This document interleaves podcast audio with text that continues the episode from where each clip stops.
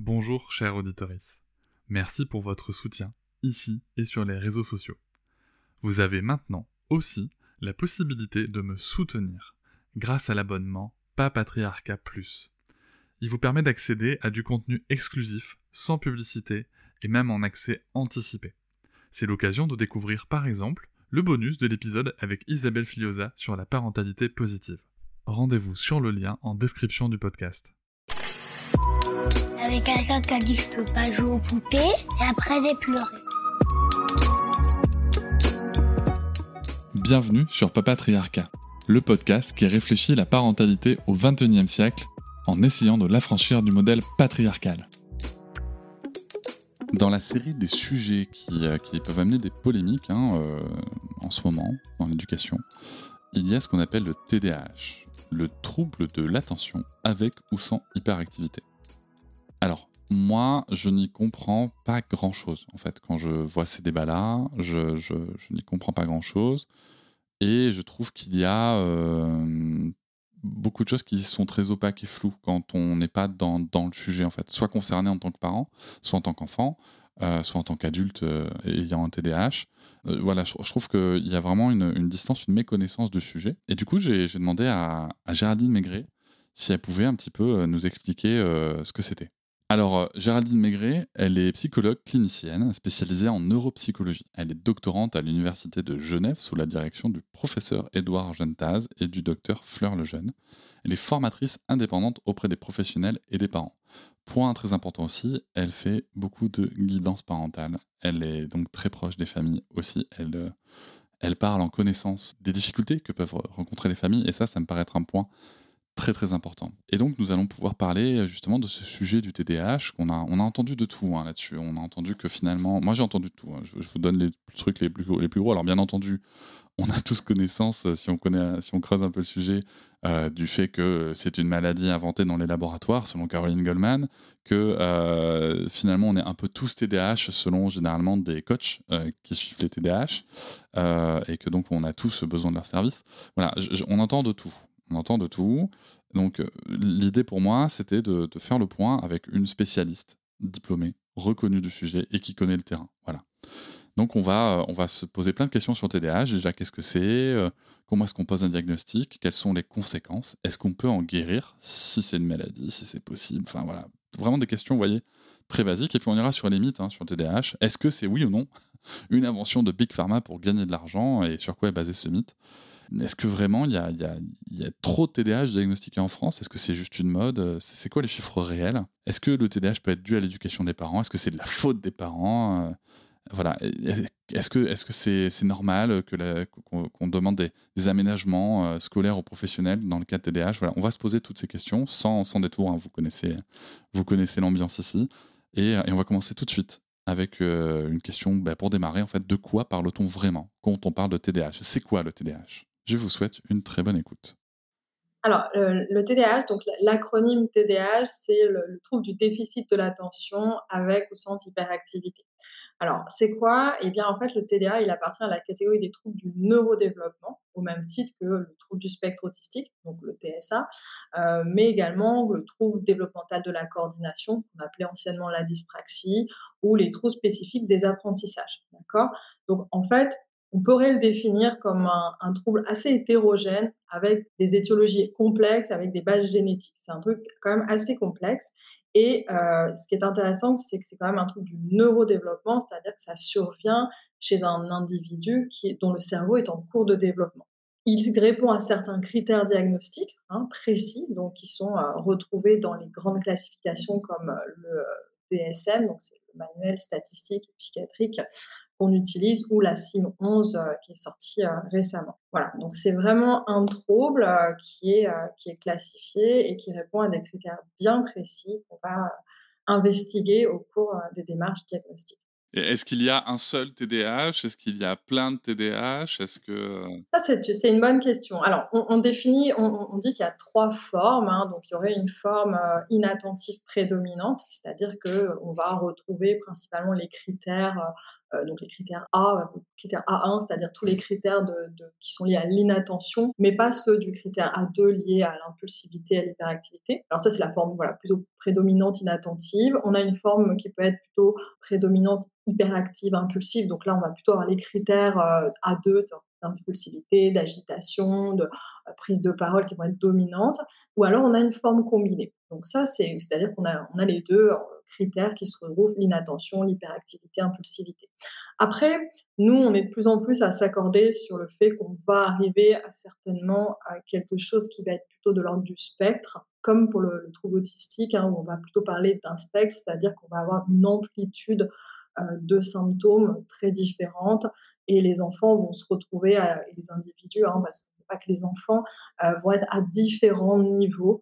Il y a trois grandes catégories qu'on retrouve dans les classifications, mais on, voilà, on est quand même sur quelque chose d'assez euh, large et, clairement, il n'y a pas un patient qui se ressemble, si je puis dire. Justement, avec quelque chose d'aussi large, euh, avec quelque chose d'aussi divers et varié, j'ai envie de dire, comment est-ce qu'on pose un diagnostic de, de TDAH Alors, c'est une bonne question, puisque c'est une question souvent qui fait débat.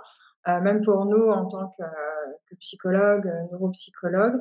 Euh, mais alors, si tu prends les recommandations, par exemple, du consensus international sur le TDAH, qui, sont, qui est disponible hein, d'ailleurs en ligne, traduit dans plusieurs langues, qu'il existe en français, donc c'est facile de le lire, on dit bien que le TDAH, vraiment, il va être diagnostiqué donc déjà par des cliniciens qui sont formés au trouble, hein, c'est quand même intéressant d'être formé au trouble, et en priorité, on va interroger les parents ou les représentants légaux, hein, mais également le patient et également le corps enseignant pour les enfants et les adolescents.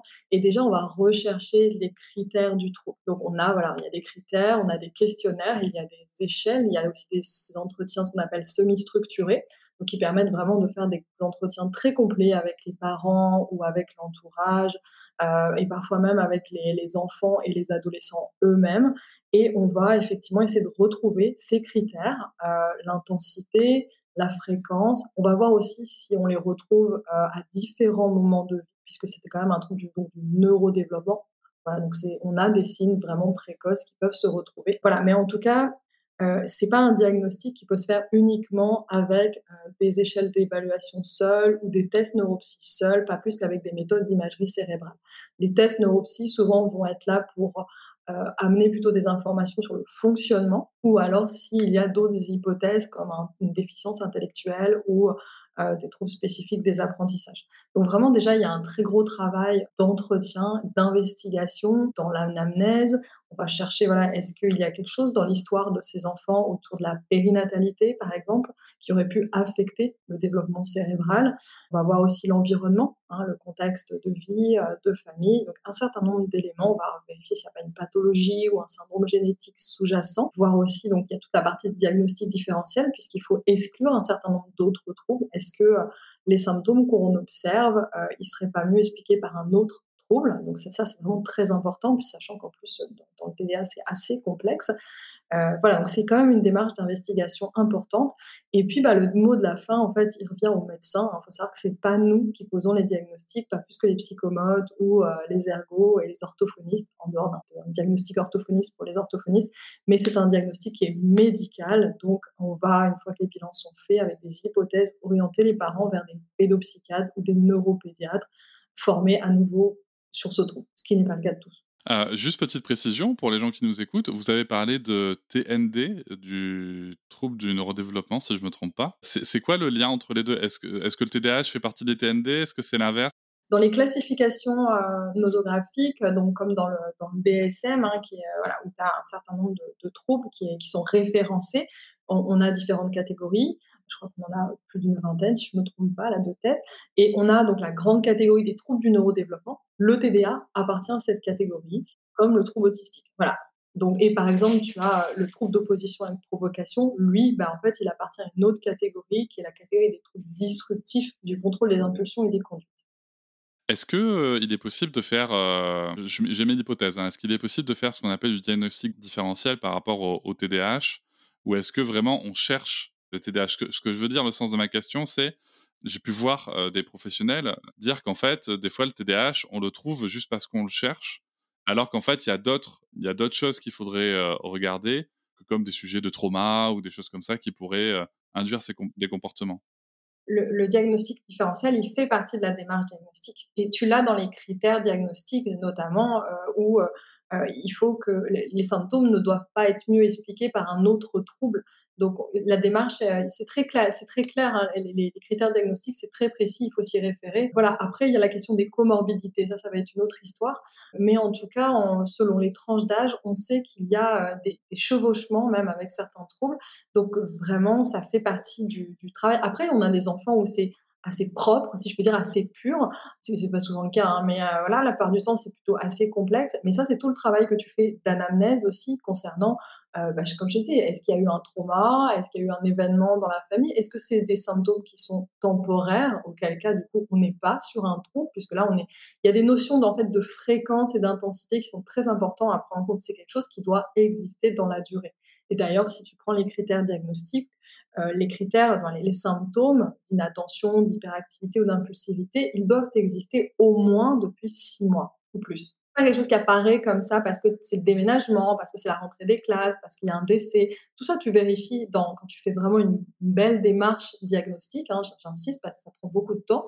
Euh, mais euh, effectivement, on va, vérifier. Est-ce qu'il y, a eu même un trauma neuro hein, On va vérifier est-ce qu'il y, y, a eu une épilepsie durant l'enfance Est-ce qu'il y a eu un traumatisme crânien toutes ces choses-là font partie des investigations, euh, tout à fait. Quoi. Non, tu pars pas en te disant ils sont tous TVA et puis banco, quoi. Ouais, c'est, en fait, c'était un peu le, sens de, ma question parce que c'est vrai qu'on lit beaucoup de choses. On y reviendra dans, la suite d'épisodes puisqu'on va se parler, hein, je l'ai annoncé, d'une partie des mythes. On y reviendra, mais c'est vrai que ça, fait partie des choses que, j'ai pu lire, que, des gens qui cherchent le TDAH forcément trouvent des TDAH. Mais donc la démarche diagnostique est quand même beaucoup plus rigoureuse que ça et, euh, et c'est quand même rassurant c'est même une priorité. Hein, euh, ben, voilà. Alors après, c'est certainement ce qui amène euh, actuellement euh, aussi beaucoup d'ambiguïté, mais la démarche diagnostique, elle est vraiment, vraiment très importante. Et Sébastien en rare en parle très, très bien, hein, qui, fait beaucoup d'interventions sur le TDA.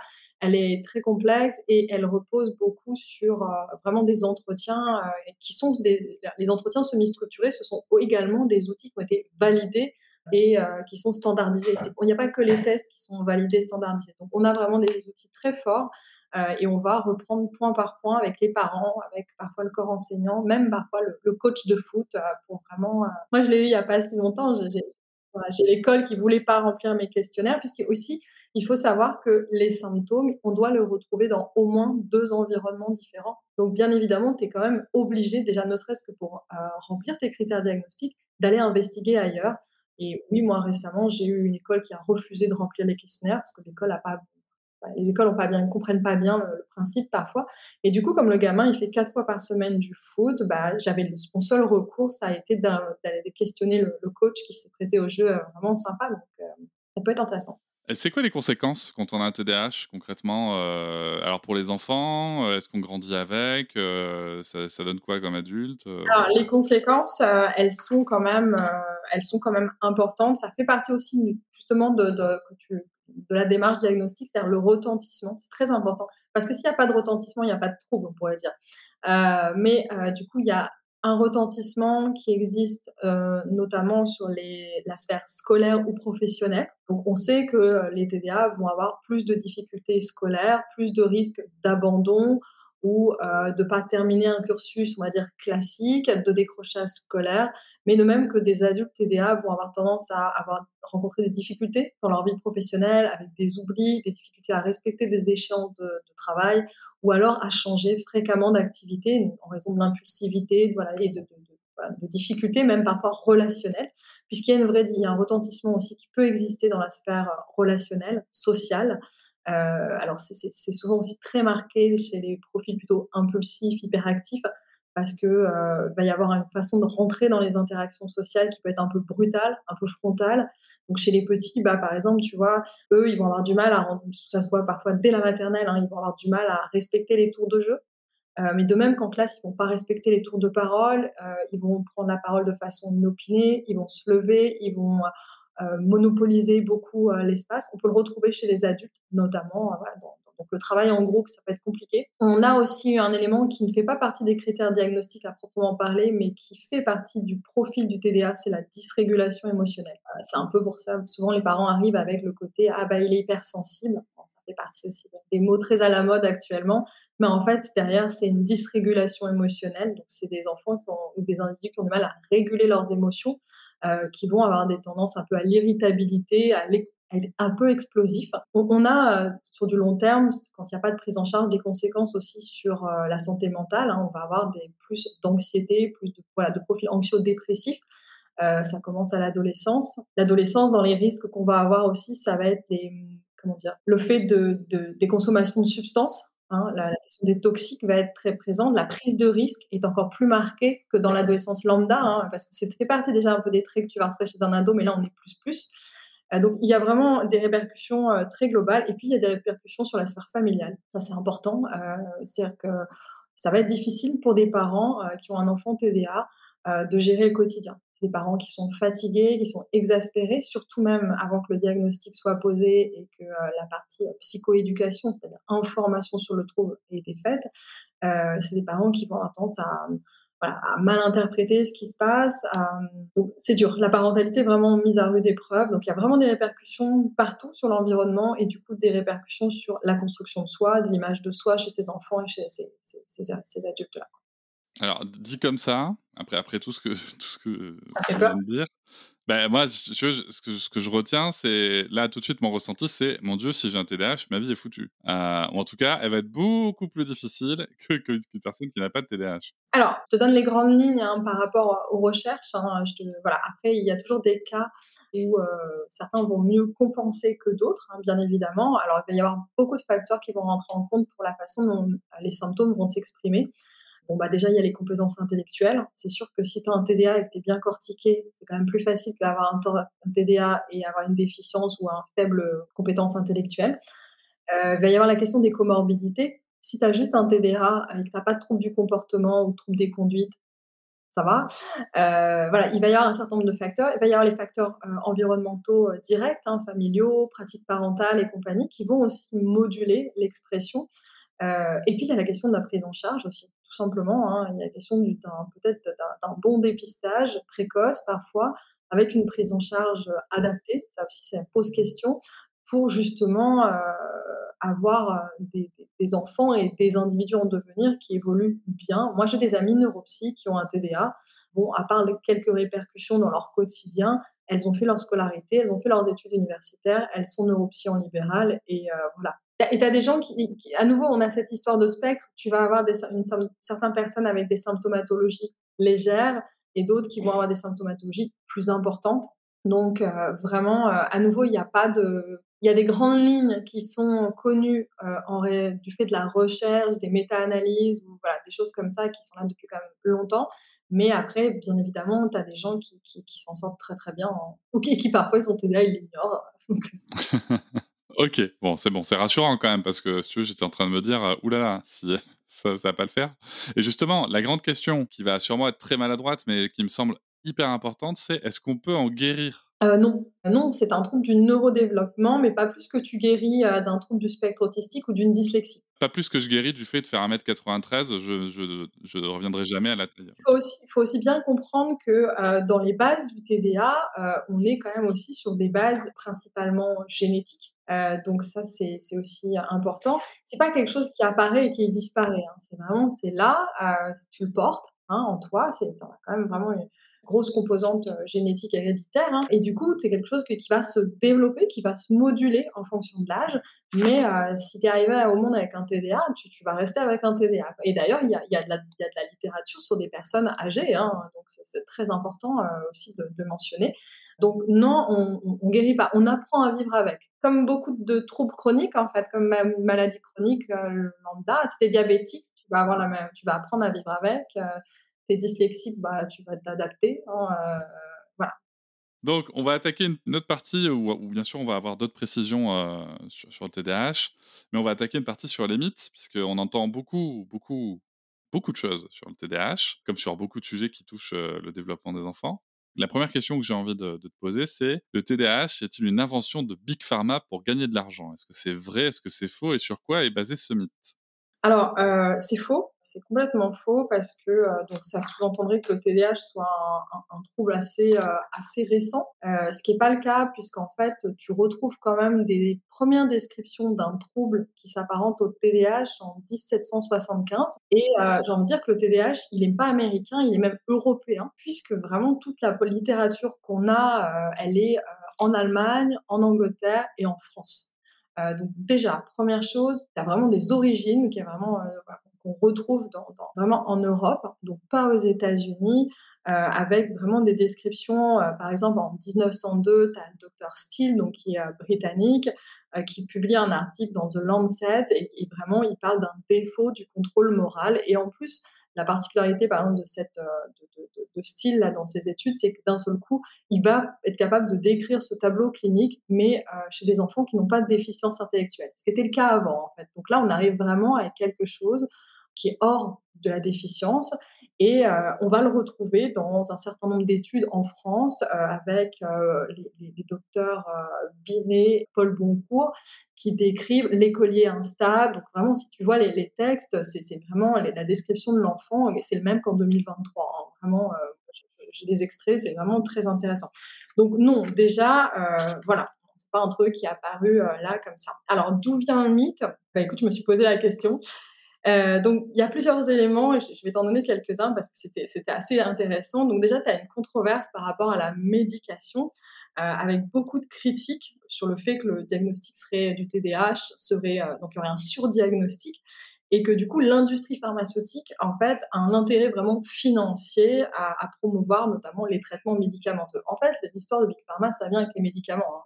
Beh, justement, on peut-être qu'on peut ouvrir cette petite parenthèse. Il y a quelque chose qui s'appelle le méthylphénidate, c'est ça? Qui sert à accompagner les personnes qui ont un TDAH. Est-ce qu'on peut tu peux juste préciser ça? Parce que du coup, comme ça notre auditoire peut faire le lien avec, heu, ses soupçons sur Big Pharma peut-être? Ah oui, alors, heu, tout à fait. Alors le la le traitement de référence en France principalement puisque, c'est le seul, stimu psychostimulant de synthèse qui existe et qui est commercialisé en France, donc c'est la méthylphénidate qu'on va retrouver sous le terme de Ritaline, Concerta, Medikinet, heu, ou Quasime.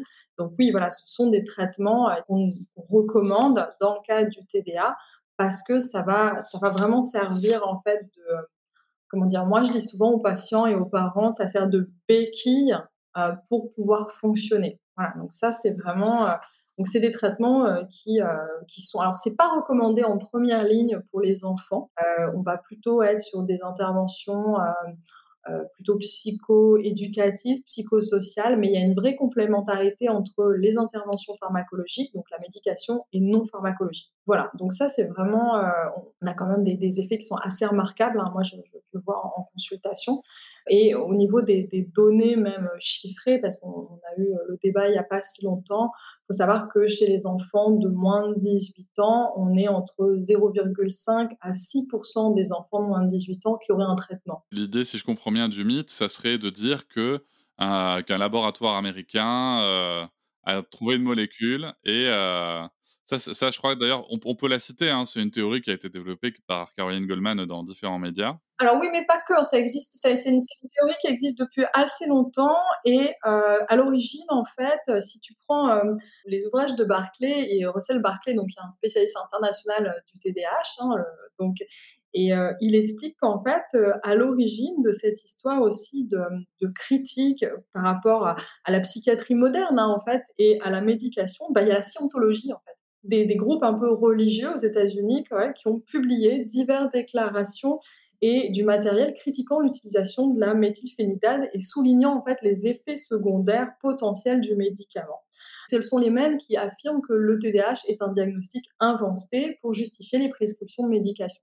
Donc en fait, il y a y a un truc, voilà, derrière, donc ça, c'est vraiment intéressant. En fait, le mythe, il naît surtout d'une très grande méconnaissance du trouble, parce que certains pensent effectivement que ce serait aussi, heu, quelque chose de vraiment non qui n'existerait pas, qui serait dû par exemple à une défaillance éducative, une carence, heu, au niveau de l'éducation.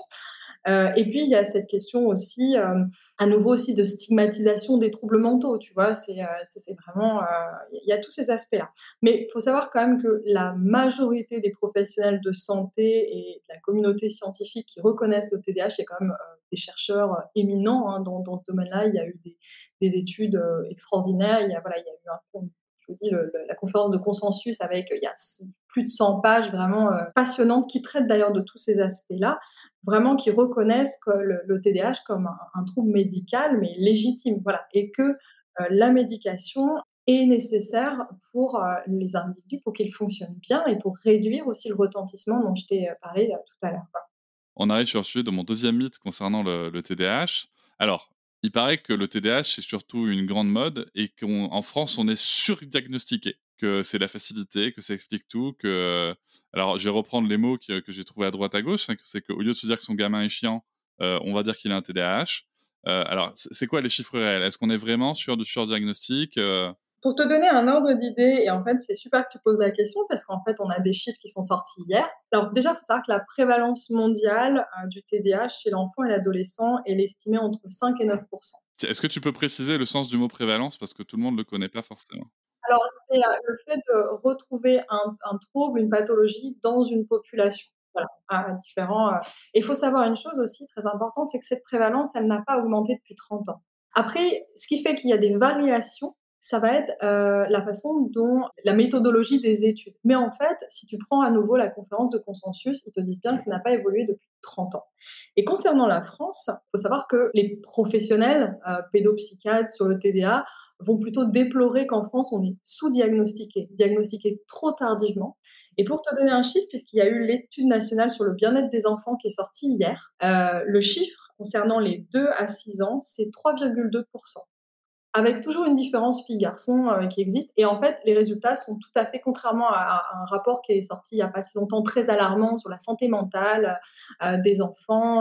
voilà. Et sur la médication, je crois. Il y avait une dimension aussi de médication. Donc là, les, chiffres vient qui viennent de sortir, euh, et ben, ça correspond parfaitement à ce qu'on retrouve dans la littérature scientifique. Donc euh, voilà. Et donc non, on n'est pas, euh, on n'est pas surdiagnostiqué. Après qu'il y ait de mauvais diagnostics, je peux l'entendre.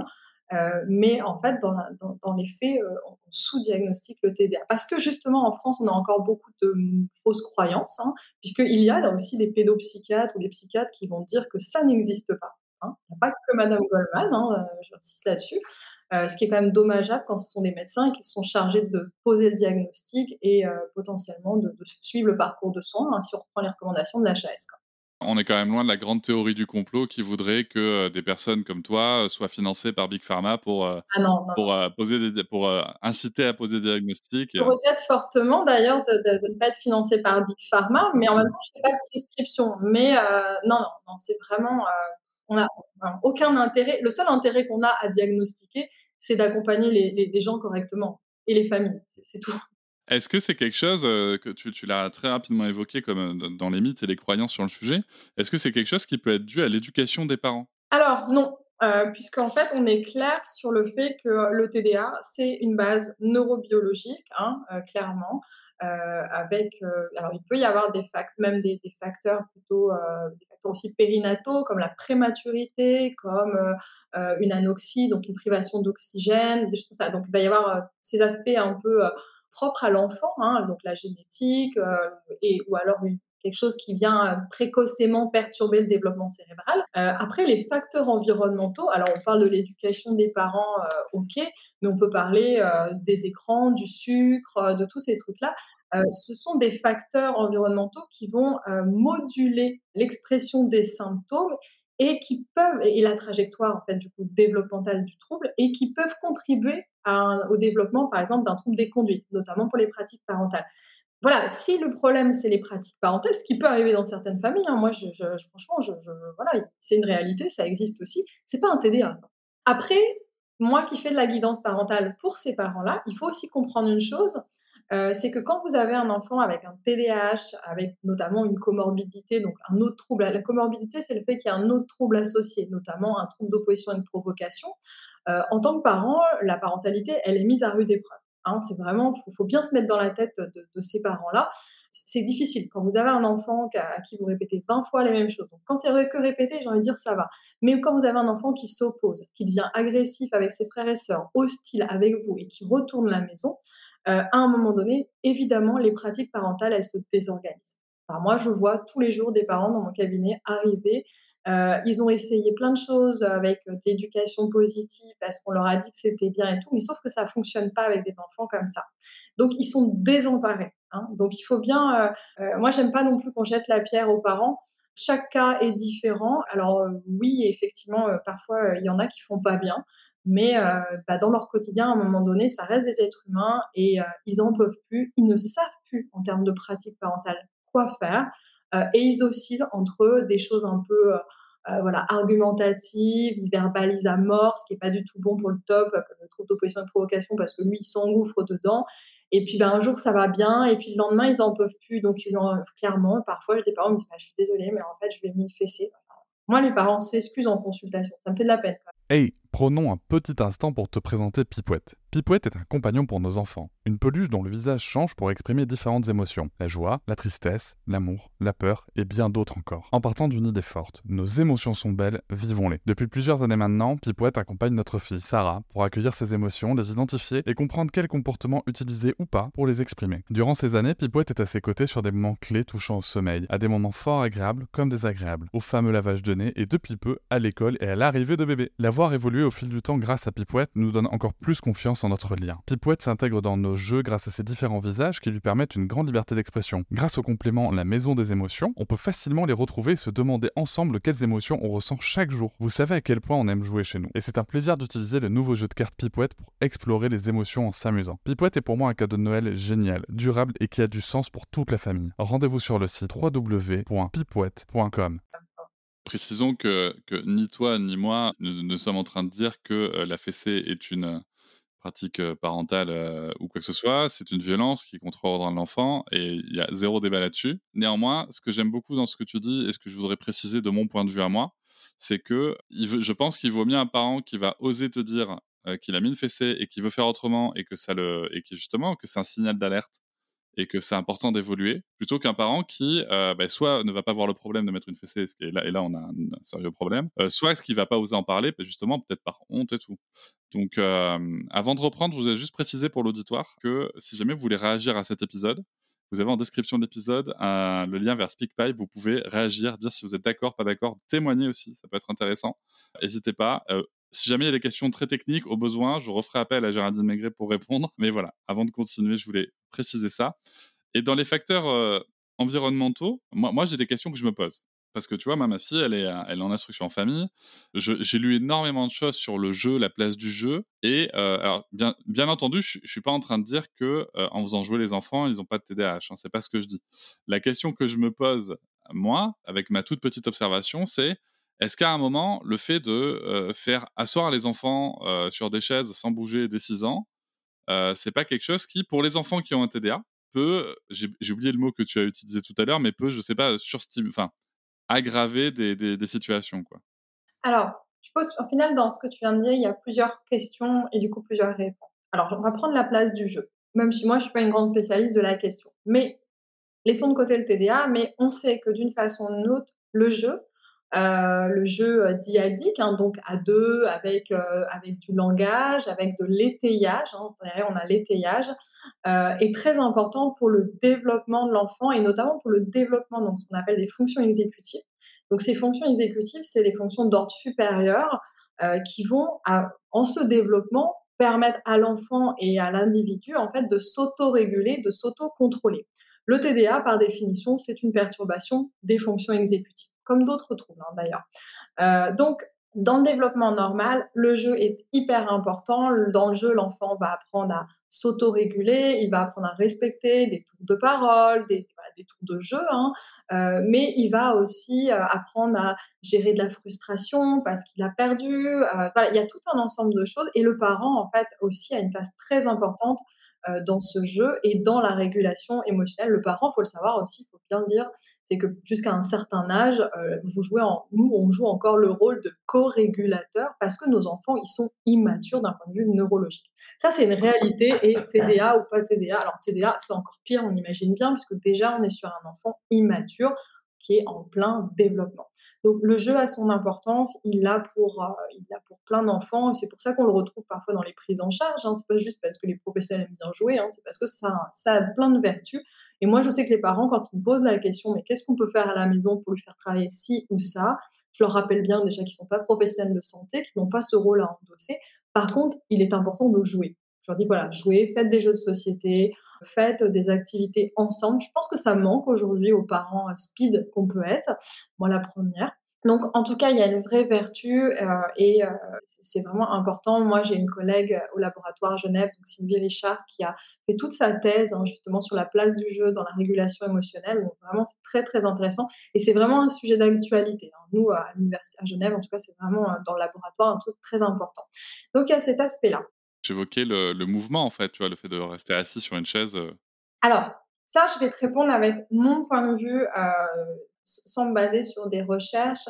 Et, souvent, c'est une question qu'on aborde avec les parents, parce que quand j'ai dit tout à l'heure que c'était vraiment des bases génétiques, c'est qu'il faut savoir quand même que l'héritabilité, donc le pourcentage de retrouver le TDAH au sein d'une même famille, il est à peu près de 75%. Donc, euh, quand je vois des enfants, en règle générale, je peux retrouver un parent avec des symptômes similaires. Et souvent, la question des parents, mais en fait, nous, à notre époque, ça posait pas spécialement de problème. Peut-être qu'à l'époque, c'était moins bien connu déjà, donc moins bien diagnostiqué, ça c'est important aussi. Euh, moins de problèmes à voir. En tout cas, l'école n'était pas aussi alarmiste. Après, de mon point de vue, je pense qu'aujourd'hui, et notamment sur les petites classes, on va très vite avec les enfants dans l'apprentissage, je trouve. Et euh, les enfants ne vont pas tous au même rythme pour se développer. Donc pour les petits, il peut vraiment y avoir des écarts très importants. Et d'ailleurs, quand on a des enfants d'âge préscolaire qui viennent pour des consultations, il y a quand même tout le travail d'investigation qu'on a évoqué euh, tout à l'heure, mais il y a quand même une notion de prudence. Euh, moi, je sais que j'ai certains parents où je leur dis, écoutez, on garde, on, on, surveille, on surveille. Il y a des signes, ok, je ne vais pas dire le contraire, mais on voit. Sachant que les enfants vont très vite en termes de développement, euh, on a aussi la question des fins d'année. Hein, ça, ça a été étudié dans le TDA où on voit certains enfants, ceux qui sont nés en fin d'année, qui vont par exemple remplir un certain nombre peut-être de, de, symptômes hein, du, trouble, mais euh, on, va avoir parfois des, diagnostics un peu trop, précoces euh, pour certains enfants. Si on les revoit six mois après, en fait, ils sont à peu près normalisés. Donc voilà, il faut faire attention. Après, euh, oui, c'est quand même très difficile pour les enfants de basculer, je pense, du côté maternel où ils passent d'une activité à l'autre, même si un vrai TDAH, tu le vois déjà bien dès la maternelle. Hein, parce que le profil TDAH, on va, dire en période préscolaire, il est principalement comportemental. Si tu le vois en, primaire, en, en maternelle, pardon, c'est souvent ceux qui ont déjà les problèmes de comportement. Après, les problèmes d'attention, ils apparaissent justement notamment au CP, quand tu dois rentrer dans des apprentissages plus formels, tu dois rester assis un peu plus, même si je trouve qu'il bouge quand même. Oui, le cadre scolaire est peut-être euh, un peu, euh, un peu rigide et en même temps, tu vois, à l'inverse, moi, je peux témoigner d'un certain nombre d'enfants qui ont un peu un profil un peu atypique, où les parents font les choix de les mettre en école Montessori et où en fait, c'est un carnage, parce qu'il n'y a pas de cadre pour eux. Ils ont encore moins l'obligation de s'auto-réguler et de s'auto-contrôler. Donc, c'est, je pense qu'il y a encore un gros travail, par contre, au niveau des écoles, euh, en termes de euh, d'inclusion. Hein, ça, c'est une réalité. Même si moi, je suis vraiment très surprise cette année, mais je vois de plus en plus d'écoles avec euh, euh, des sweet balls, tu vois, les ballons pour bouger. J'en ai de plus en plus qui mettent des, trucs au bout des, chambres à air. Moi, j'appelle ça les chambres à air, mais devant les deux pieds pour que les enfants puissent bouger. J'ai des enfants qui ont droit à des casques anti-bruit maintenant. Donc, je pense qu'il y a vraiment quelque chose.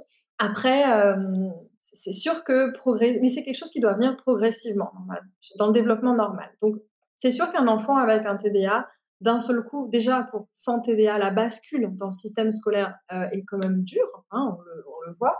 Euh, bah, avec un, trouble TDA, trouble des apprentissages ou autre chose, ça va être d'autant plus difficile. D'où le fait qu'il faille reconnaître le, le, diagnostic doit être euh, posé pour pouvoir les accompagner. Et toujours dans ces histoires de mythes euh, environnementaux, on va parler du sucre, forcément. Hein. Il paraît que le sucre, les édulcorants, ça, crée des TDA. Alors, moi, moi personnellement, avec le nombre d'enfants que je côtoie, moi, moi, ce que j'observais, moi, c'est que de toute façon, le sucre, et adulte, enfant comme adulte, trop de sucre, c'est bon pour personne. Est-ce que, est que ça crée des TDA Alors, ça crée pas un TDA. À nouveau, hein, voilà, non, ça va pas créer un TDA. Ça va créer le sucre à n'importe quelle heure, ça va créer de l'agitation, ça va créer de l'agitation.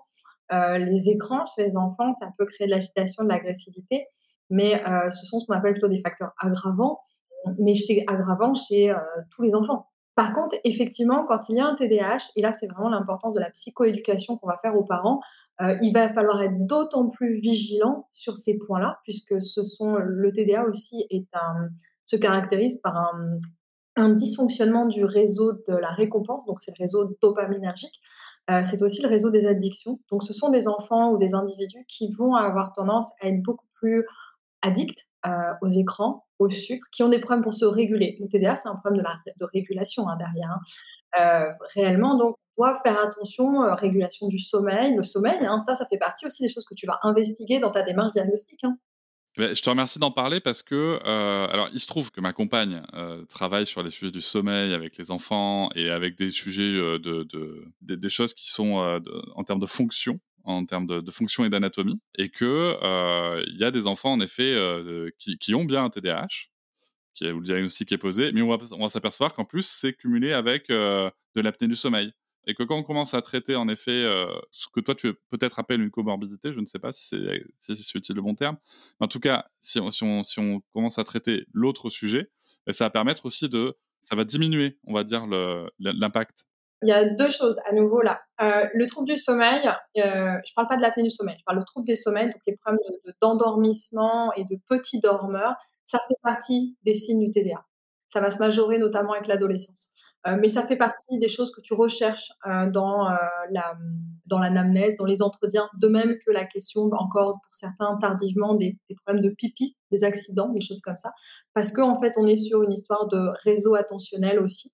Après, la question de l'apnée du sommeil, on l'investigue dans la démarche hein, de, diagnostic. moi, j'ai des questionnaires de sommeil, je vérifie s'il y a des ronflements, transpiration, toutes ces choses-là qui pourraient traduire des difficultés respiratoires. Et puis, bah, si vraiment ça coche et qu'on voit que le gamin il a des têtes de panda, euh, bah, avant de parler d'un TDAH, tu vas demander à ce qu'il fasse une polysonographie pour vérifier s'il n'y a pas une apnée du sommeil, euh, les amygdales trop gros aussi, euh, ou des choses comme ça. Mais donc ça, effectivement, s'il y a une apnée du sommeil ou des problèmes de sommeil, moi là j'ai le cas d'un petit garçon.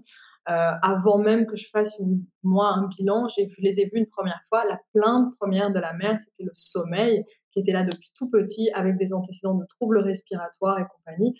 Première chose que j'ai fait, je l'ai envoyé chez le neuropédiatre pour faire vérifier le sommeil euh, et puis pour le réguler. Donc il a été mis sous traitement euh, pour le sommeil. Je l'ai revu en évaluation parce qu'au moins comme ça, j'ai déjà nettoyé quelque chose. Il dort maintenant, donc je vois ce qui me reste. Est-ce qu'il y a toujours des symptômes ou pas euh, Mais en tout cas, la problématique sommeil, elle est très présente chez le TDA.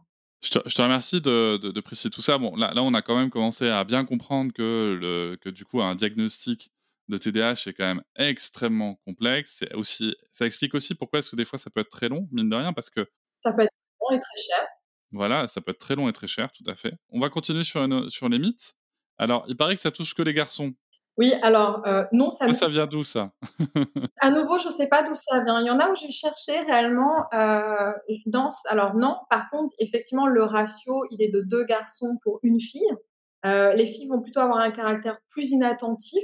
Alors, ça vient d'où le fait qu'il y a un ratio surtout de 2-1 Eh bien, en fait, il faut savoir que, comme pour d'autres troubles, le garçon a une vulnérabilité que la fille n'a pas notamment au niveau de développement euh, cérébral, développement euh, fœtal, hein, en fait. Donc, euh, il y a un développement qui est plus long, qui fait qu'en fait, les garçons vont être plus vulnérables, comme pour, dans, le trouble du spectre autistique. Il faut faire attention aussi avec ces histoires de différence, hein, de ratio, parce qu'il ne faut pas créer non plus d'autres mythes. Par exemple, comme quoi les filles, elles auraient des profils de troubles de l'attention qui seraient totalement différents. C'est un peu comme pour le trouble autistique où les filles, elles répondraient pas aux critères, mais elles seraient un peu différentes. Donc, du coup, si c'est un peu différent, tu as plein de gens qui vont se trouver avec plein de filles, plein de femmes avec des TDA ou des troubles autistiques ou Asperger, hein, parce que c'est différent. Mais non, c'est pas différent. Donc, voilà, il y, a des, particularités. Euh, et puis, les garçons, bah, en fait, souvent, ils sont déjà sur un mode des petits, un peu. Euh, petits garçons un peu, un peu agités, un peu plus, voilà, un peu plus bagarreurs. Donc, c'est bruyant, ça se voit, en fait. Euh, c'est surtout ça. Est-ce que, alors là, du coup, euh, il y a le, sujet des questions de genre, des stéréotypes de genre qui, s'éveillent en moi quand tu dis ça. Je sais que les dernières recherches euh, en biologie sur le sujet montrent qu'il y a quand même, mine de rien, une différence entre les petits mâles et les petites femelles sur l'énergie qu'ils vont avoir, notamment l'énergie motrice.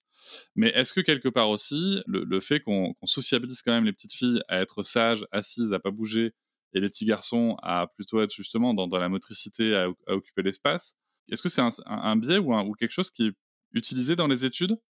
Tu vas avoir ça, par exemple, plutôt dans les études sur les troubles d'opposition et de provocation ou troubles des conduites. Euh, si je ne me trompe pas, hein, je te préciserai peut-être les choses, euh, où euh, ça avait été étudié dans les, aux États-Unis avec le fait qu'effectivement, il y avait des attitudes chez les garçons qui étaient plus valorisées que d'autres. et il y avait un effet. Et d'ailleurs, il y a dans ces troubles-là, il y a des effets selon les, les pays un peu western et non western. Donc il y a des dimensions aussi culturelles, hein, bien évidemment. Je ne sais pas si en France c'est si marqué que ça. Après, tu vas le retrouver aussi chez les parents dans le sens où en consultation, tu as beaucoup de parents, donc là tu vas avoir des, dimensions même euh, culturelles, hein, clairement, où on va te dire, euh, bah en fait c'est pas trop grave, euh, c'est des garçons. Ou c'est quand ils se battent entre eux, je me rappelle toujours d'un papa qui me dit, non mais c'est pas grave, c'est les garçons entre eux quand même dit qu'il y avait du sang sur le mur. voilà, mais tu vois, c'est un peu, c'est effectivement là, on a des aspects un peu, ça va même être pour certains être valorisé. Tu vois, c'est un peu. Euh, oui, on, est dans du stéréotype de genre là. On est dans la sociologie. Hein. Donc du, coup, ça va peut-être être moins cadré, ça nécessite moins de régulation et effectivement, du coup, alors là, ça peut créer des problématiques, notamment à l'école, parce que euh, ça marche pas. Quoi. Je, ne me suis pas penchée sur la littérature, mais je suis persuadée qu'il y a ça. Hein. Bah, je pense que ça serait intéressant, en effet, de croiser le, sujet des, bah, des, études de genre avec, euh, parce que c'est quand même e-, extrêmement imprégné, extrêmement euh, prégnant dans, la société.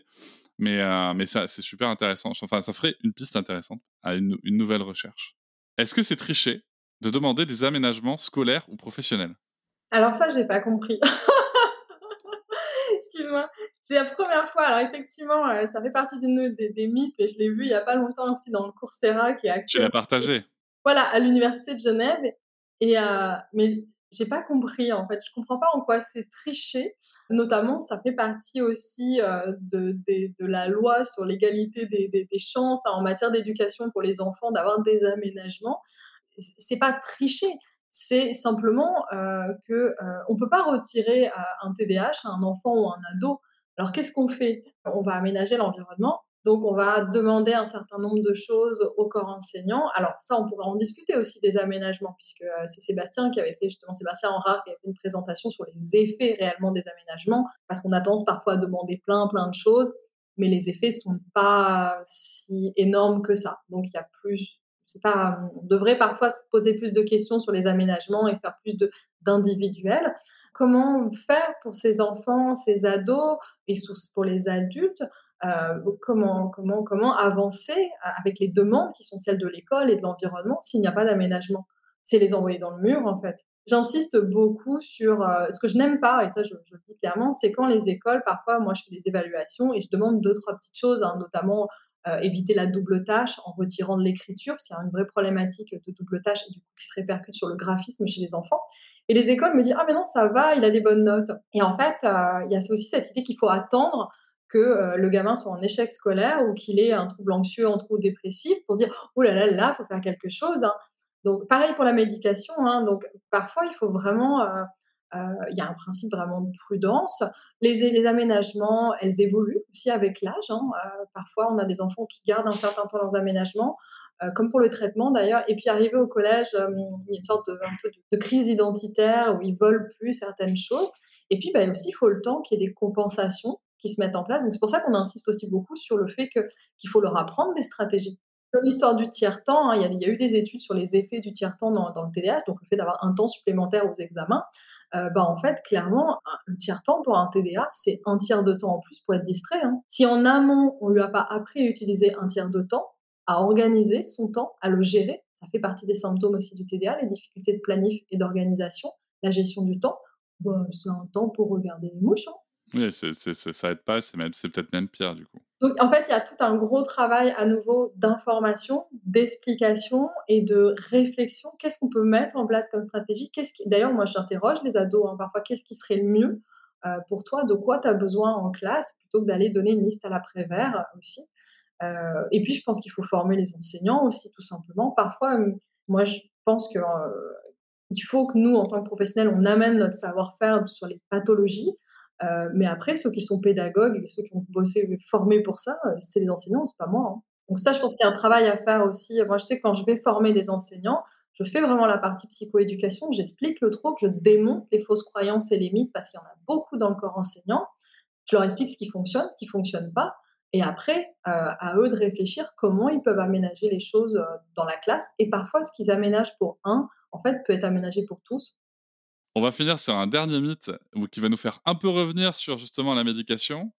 Les stimulants rendent les patients dépendants et ou les dépriment.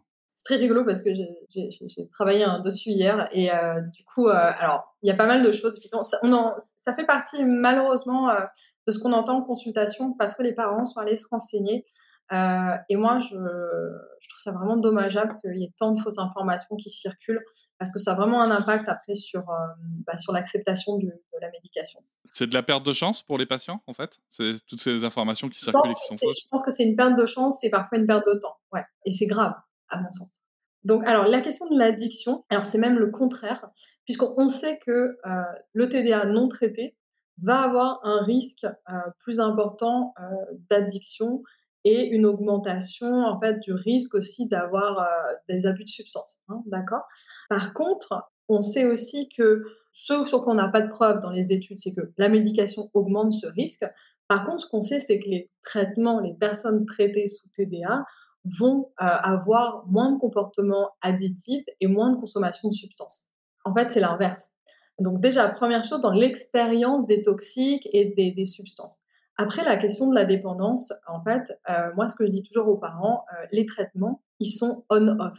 Tu les prends, ça fonctionne pour les TDA, aussi. Tu les prends pas, ça ne fonctionne pas. À la fin de journée, il n'y a plus d'effet de traitement. En France, euh, les gamins arrêtent le week-end et arrêtent pendant les vacances. Donc, il faudra me trouver un toxico qui arrête de se droguer le week-end et pendant les vacances. Il n'y a pas de dépendance. Non, mais clairement, moi j'ai une enseignante il n'y a pas longtemps qui m'a quand même dit alors, est-ce que c'est vrai quand ils arrêtent le week-end, ils bavent et ils tremblent? Donc je me suis demandé si elle ne faisait pas une, une, confusion avec euh, Place Stalingrad, avec des toxicos durs. Et je lui ai dit mais non, quoi. Je veux dire, à la fin de la journée, même les parents récupèrent des enfants sans effet du traitement direct. Juste l'effet des bénéfices de la journée qu'ils vont retrouver au niveau des devoirs et tout ça. Mais on est vraiment euh, sur des, traitements qui, ont des, temps de vie très courts. Et, d'ailleurs, en grandissant, on en a certains, moi j'en ai qui sont universitaires, ou, voilà, ou même, je vais donner l'exemple d'ailleurs de ma collègue qui est neuropsy, euh, qui vont les prendre quand ils ont besoin, en période de révision, en période de grosse charge mentale. Donc c'est tout à fait... Euh, donc non, il n'y a pas de dépendance, t'arrêtes pas. Après, est-ce que ça les déprime? Alors déjà, derrière, à nouveau, le traitement se pose la question du diagnostic. Parce que je pense qu'il y a des gens qui ont des mauvaises expériences aussi avec les traitements parce que le diagnostic n'est pas le bon. Moi, j'ai eu des cas comme ça, euh, où effectivement, euh, il y a eu euh, un diagnostic de TDA posé, un peu à la va-vite, hein, et où en fait, quand tu vois le gamin, tu te dis, «Hmm, alors, ok, il y a du TDA, mais il y a peut-être aussi du trouble du spectre autistique, il y a aussi du trouble anxieux. et là, d'un seul coup, effectivement, peut-être qu'il va falloir être un peu plus prudent sur la médication. Donc ça, c'est le job du médecin. Peut-être il faut traiter le trouble anxieux en priorité, donc du coup, c'est plus les mêmes traitements. donc voilà, ce qui peut amener parfois à des états parfois un peu apathiques. Soit il y a un problème de dosage, donc de prescription, soit il y a un problème de diagnostic. Mais euh, à nouveau, donc ça n'est pas le médicament en soi, c'est ce qui a été fait en amont par les professionnels et par le professionnel qui prescrit. Mais si c'est bien prescrit, si c'est bien suivi, sachant que ça se met en place graduellement, hein, on va doucement, on surveille, euh, voilà, les petits effets secondaires qui peuvent exister, comme dans toute médication, il y a des petits effets secondaires. Euh, et à nouveau, voilà, ça, ça pas décompenser, ça rend pas psychotique. Hein. J'ai eu droit à des trucs comme ça. Donc, il faut surveiller. On surveille ceux qui sont anxieux parce qu'on sait que ça peut faire flamber l'anxiété l'éthique, par exemple. Mais ça, ça fait partie de tout le job des médecins ou des professionnels de santé. Après, moi, le truc aussi que je retrouve euh, beaucoup, et ça, c'est l'inquiétude de, même des ados eux-mêmes. Là, je vais avoir le cas cette semaine où j'ai une ado qui veut qu'on discute toutes les deux parce qu'ils ont peur euh, que ça modifie leur personnalité. Et c'est quelque chose qu'on retrouve hein, chez les parents aussi, la modification de la personnalité. Alors en fait, oui, puisqu'en fait, euh, la personne, elle va être différente, puisqu'il y a une amélioration des comportements euh, d'agitation, de concentration, Donc, on a une meilleure gestion des émotions. Donc, oui, il y a une modification de la, personnalité, mais dans le bon sens du terme. Voilà, mais ça, ça pas briller. Mais il y a plein de choses, hein, comme l'histoire de la modification structurelle du cerveau. Il y a tout un truc comme ça. C'est important aussi, moi là j'insiste sur pour, les gens qui écouteront ça, euh, c'est que euh, le, traitement, ça se substitue à rien. Ça se substitue pas aux aménagements, ça se substitue pas euh, à l'accompagnement parental. C'est vrai qu'on n'a pas parlé des recommandations et des, des, guides, des guidelines, c'est-à-dire voilà, qu'est-ce qui est recommandé en première intention. ce qui est recommandé, c'est quand même la psychoéducation, c'est-à-dire expliquer le trouble aux parents, aux gamins, aux ados, pour apprendre à vivre qu'avec. Et vraiment, euh, le traitement, c'est pareil, ça offre, même quand il y a des prises en charge annexes d'orthophonie, de psychomote, euh, ça offre quand même une meilleure disponibilité euh, pour se saisir des informations et, ou des nouvelles stratégies qu'on va offrir. Ça, c'est très important, c'est une vraie réflexion, hein, la question du traitement. Ne pas avoir peur, mais parfois, hein, il y a des enfants qui sont en, rééducation pendant 4-5 ans ah, puis ça avance pas. Mais en fait, quand vous avez un trouble de l'attention, tu l'as toujours quand tu vas chez l'orthophoniste ou la psychologue. Euh, donc oui, alors oui, quand on met de la guidance parentale en place, qu'on aide les parents, euh, bah, les gamins parfois euh, ils sont pas disponibles pour euh, écouter leurs parents, même s'ils font des efforts pour leur donner les consignes. Il y a tout un ensemble de choses comme ça où vraiment le, le traitement c'est une béquille au TDA. Voilà, et il faut rappeler aux, aux enfants, aux adolescents que c'est eux quand même qui sont à l'origine des changements. Juste le traitement est là pour les aider. Euh, et, et, à nouveau, je n'ai pas de pourcentage chez Big Pharma. Hein. Non, non, non, mais, non, mais je trouve que l'image de la béquille est intéressante. Quand tu quand tu t'es foulé la cheville, tu mets une béquille pour t'aider à marcher, mais ça t'empêche pas de faire ta rééducation et de travailler ton muscle. Et Moi, le parallèle que je fais souvent aux parents, c'est que je leur dis, mais voilà, mais regardez, quand vous, avez vous êtes déprimé, vous avez une très grosse dépression ou peut-être un trouble anxieux généralisé, c'est très difficile d'aller s'engager dans une thérapie. On a du mal, hein, on y va, on n'y va pas, on reste pas, on n'a pas l'énergie. Bah, parfois, il faut des antidépresseurs pour pouvoir avoir la béquille, pour faire le travail de fond, en fait. Et ben c'est exactement pareil. Ça fait beaucoup d'informations. Euh, c'était très, euh, très précis. Merci beaucoup, Géraldine Maigret, pour euh, toutes ces infos. je précise qu'on peut retrouver ton site internet, on peut te suivre sur Facebook aussi, et sur LinkedIn aussi. Et, et, on a tous et toutes très hâte que tu termines ton doctorat pour pouvoir lire cette thèse et prendre connaissance de tout ça. Merci beaucoup pour ce temps ensemble. Merci beaucoup. Je vous remercie de m'avoir écouté. Je vous invite à vous abonner au podcast sur votre plateforme préférée et à me retrouver sur Instagram, TikTok, Facebook et sur le blog papatriarca.fr. À bientôt!